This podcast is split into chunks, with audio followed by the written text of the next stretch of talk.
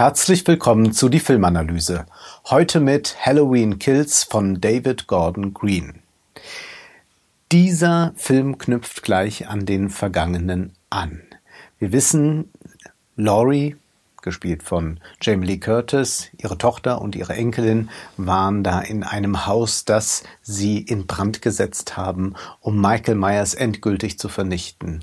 Sie fliehen von dem Anwesen, sie müssen dringend ins Krankenhaus, aber da merken sie schon, die Feuerwehr kommt ihnen entgegen. Sie wird versuchen, diesen Brand zu löschen und sie rufen noch, lasst ihn brennen, aber die Feuerwehr lässt sich nicht belehren, beziehungsweise diese Rufe werden nicht gehört und so wird Michael Myers überleben und seine ersten Opfer sind die Feuerwehrmänner. Zugleich nimmt uns der Film aber auch nochmal mit in die Vergangenheit, und zwar zum ersten Teil von Halloween. Dr. Loomis verhinderte ja damals, dass Michael erschossen wurde. Und das stellt sich im Nachhinein als ein großer Fehler heraus. Wir sehen einige Nebenfiguren, die werden uns in Erinnerung gerufen, denn mit denen passiert noch etwas, die begegnen uns wieder. Es gibt nämlich einen Sprung in die Gegenwart. Es ist noch immer Halloween und noch ahnen die Einwohner von Haddonfield nicht, dass Michael wieder wüten wird.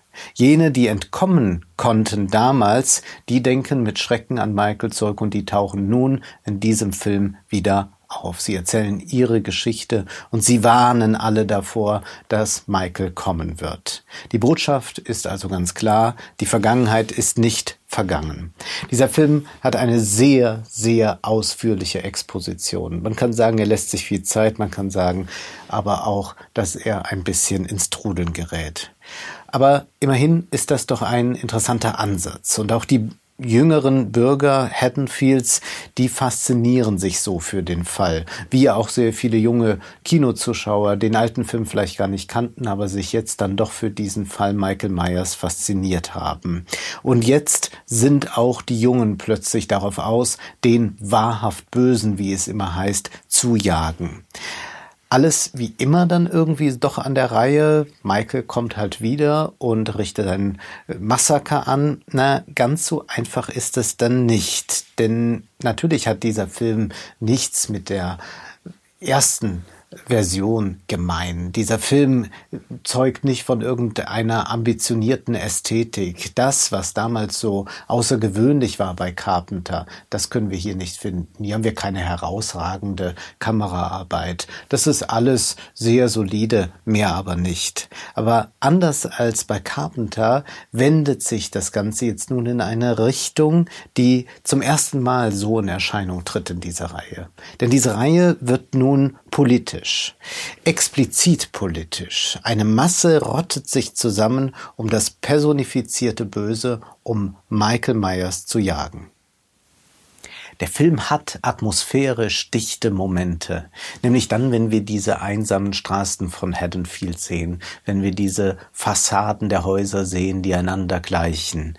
Alles ist hübsch eingezäunt, hier lebt jeder für sich eigentlich. Aber in dieser Nacht kommen die Vereinzelten zusammen und bilden eine furchterregende Gemeinschaft. Als die Bürger hören, was Michael angerichtet hat, gehen sie auf Menschenjagd. Die Polizei habe wieder einmal versagt, man kann sich nicht mehr auf sie verlassen, heißt es. Und so bildet sich ad hoc eine Bürgerwehr.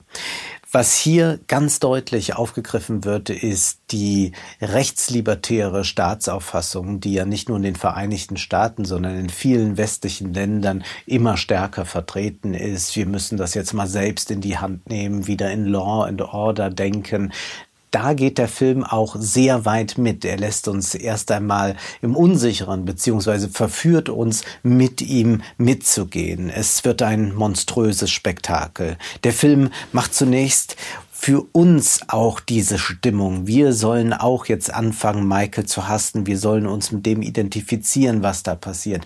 Deshalb auch diese lange Herleitung. Wir sollen diese Schauspieler von einst wiedersehen. Wir sollen eine Verbindung aufbauen. Da ist also nicht nur Jamie Lee Curtis als Kontinuität, sondern der Film wird zu einem unheimlichen Erinnerungsraum. Die Überlebenden von einst halten die Erinnerung wach und agitieren wie Populisten. Allen voran Tommy Doyle, der in einer Bar den anwesenden Gästen von Michaels Taten berichtet. Er war noch ein kleiner Junge, aber nun will er nur noch eines Michael vernichten. Weiter geht es ins Krankenhaus, in dem Laurie behandelt wird. Die aufgeschlitzte Bauchdecke kann aber bei ihr keine Zeit haben zu heilen. Laurie ist außer sich, die immensen Schmerzen können sie kaum bremsen. Ist Laurie vielleicht ebenso ein Monster? Ist Michael vielleicht sehr nah? Wie Michael ist auch sie inzwischen unkaputtbar. Wir ahnten es eigentlich die gesamte Reihe hindurch. Laurie ist unsere Freundin, ja, aber eine Freundin ist vielleicht auch nur eine Feindin in einem anderen Gewand. Die manichäische Logik, die wir aus Hollywood natürlich allzu gut kennen, die greift im Horrorgenre ab einem gewissen Punkt nicht mehr, wo das Opfer derart obsessiv den Täter jagt, da sind wir an einem Punkt angelangt, wo wir diese klare Unterscheidung gut und böse fallen lassen müssen, beziehungsweise Laurie weiß auch, dass sie Teil des Problems ist. Das ist kein liberales äh, Statement. Es geht hier nicht nach dem Motto zu, alles hat zwei Seiten. Es ist eine Lust an der Vernichtung, die uns gezeigt wird, die hinabreicht in weite, weite Tiefen der Psyche. Und dieser lustvolle Destruktionstrieb, der beherrscht auch die Massen da draußen und dann bald im Krankenhaus. Wenn wir diesen wütenden Mob sehen, dann müssen wir selbstverständlich auch an die Bilder denken, die noch gar nicht so alt sind, nämlich die Bilder vom Sturm auf das Kapitol. Und es geht hier um Aufruhr, um Aufstand. Es geht hier um ein radikalisiertes Bürgertum, das zu den Waffen greift. Auch die Mistgabel, das Zeichen für den Wutbürger schlechthin, kommt hier zum Einsatz. Eine paramilitärische Bürgerwehr bildet sich blitzschnell und der Film lässt unsere Gewaltfantasien erst sehr spät läutern, nämlich dann, als die Masse sich an einem Unschuldigen vergreift, nicht sehen will, dass sie sich irrt, sie ist sich so sicher, dass das der Feind ist, der gejagt werden muss. Uns soll gezeigt werden, wohin dieses Zusammenrotten führt. Halloween Kills erzählt dabei, auch wenn das Internet in diesem Film eigentlich gar keine Rolle spielt, natürlich auch etwas von unseren digitalen Shitstorms, von den Trollarmeen und auch davon, wenn das Ganze dann doch auf der Straße irgendwann stattfindet. Haddonfield ist dem digitalen Raum doch eigentlich sehr ähnlich. Wie die Bewohner abgekapselt da so leben, so sitzen wir vereinzelt an den Geräten. Aber ein gemeinsames Feindbild, das führt uns dann immer wieder zusammen und es kann schrecklich schrecklich werden. So war es nicht zuletzt beim Sturm auf das Kapitol und im gemeinsamen Feindbild scheinen alle Differenzen und Gartenzäune überwunden zu werden. Rob Zombie hat ja in seiner Halloween-Version Michael versucht, durch Psychologisierung zu entzaubern. Aber genau das ist ja der falsche Weg, denn Dr. Loomis hat noch immer recht, wenn er im ersten Teil sagt, nein, das ist kein Mensch und wenn er Michael immer als es anspricht.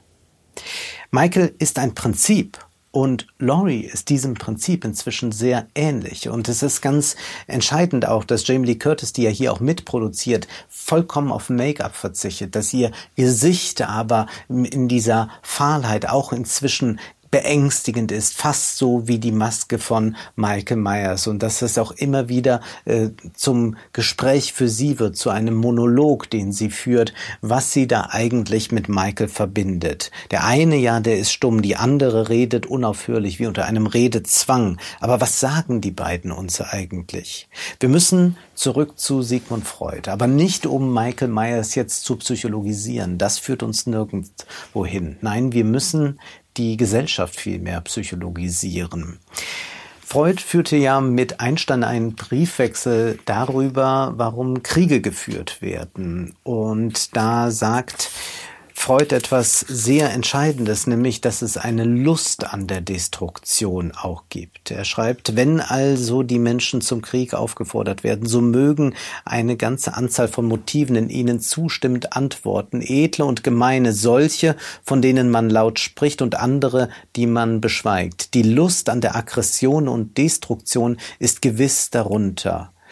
Die Verquickung dieser destruktiven Strebungen mit anderen erotischen und ideellen erleichtert natürlich deren Befriedigung. Manchmal haben wir, wenn wir von den Gräueltaten der Geschichte hören, den Eindruck, die ideellen Motive hätten den destruktiven Gelüsten nur als Vorwände gedient. Und so ist es selbstverständlich auch hier. Das ist ganz offensichtlich der Fall. Je mehr das wahrhaft Böse von Laurie und von der Masse heraufbeschworen wird, desto mehr genießt man das eigene Gutsein und wird dadurch besonders grausam. Das sind gute Menschen, sagt Laurie dann vom Krankenbett aus. Und wir können sagen, nein, in ihnen ist auch Michael, das heißt der Trieb zur Destruktion. Um zu verstehen, was in dieser Gesellschaft da vorgeht, die uns gezeigt wird, müssen wir über Zensur sprechen. Und das liegt ja bei einem Horrorfilm ohnehin sehr nahe. Es gibt von Freud eine Vorlesung über die Traumzensur. Das heißt, wir zensieren unsere Träume, nicht nur wenn wir davon erzählen, sondern während wir träumen, nimmt unser Ich auch eine Zensur manchmal vor. Nämlich, wenn wir mit etwas konfrontiert werden, das wir so abschreckend finden, dass wir einfach nicht wahrhaben wollen, dann wird zensiert, weil man sich quasi fragt, bin ich so pervers? Das kann doch nicht sein. Das ist die eine Seite der Traumzensur und dann gibt es aber noch die zweite Ebene, nämlich die Objektivierung dieser Abwehr, die kommt dadurch zustande, dass man sich gegen eine Interpretation sträubt, die die Psychoanalyse vielleicht anbietet. Man möchte das nicht wahrhaben, dass dieser Traum dies bedeuten könnte. Vielleicht ist das auch ganz ähnlich bei jenen, die immer sagen, ja, man sollte Filme nicht überinterpretieren. Vielleicht nehmen die auch eine Zensur vor und sie wollen sich eigentlich nicht damit konfrontieren, was tatsächlich auch in diesen Filmen liegt. Und aus demselben Grund unterliegen Horrorfilme oft der Zensur. Es ist nicht bloß ihre Brutalität, dass man sagt, ach, das ist ja jugendgefährdend, sondern sie konfrontieren die Zensoren vielmehr mit etwas, das diese sich selbst nicht eingestehen wollen. Man kann festhalten, alle Filmzensoren zensieren nicht in erster Linie Filme, sondern sich selbst. Das zensieren sie wie ihre Träume.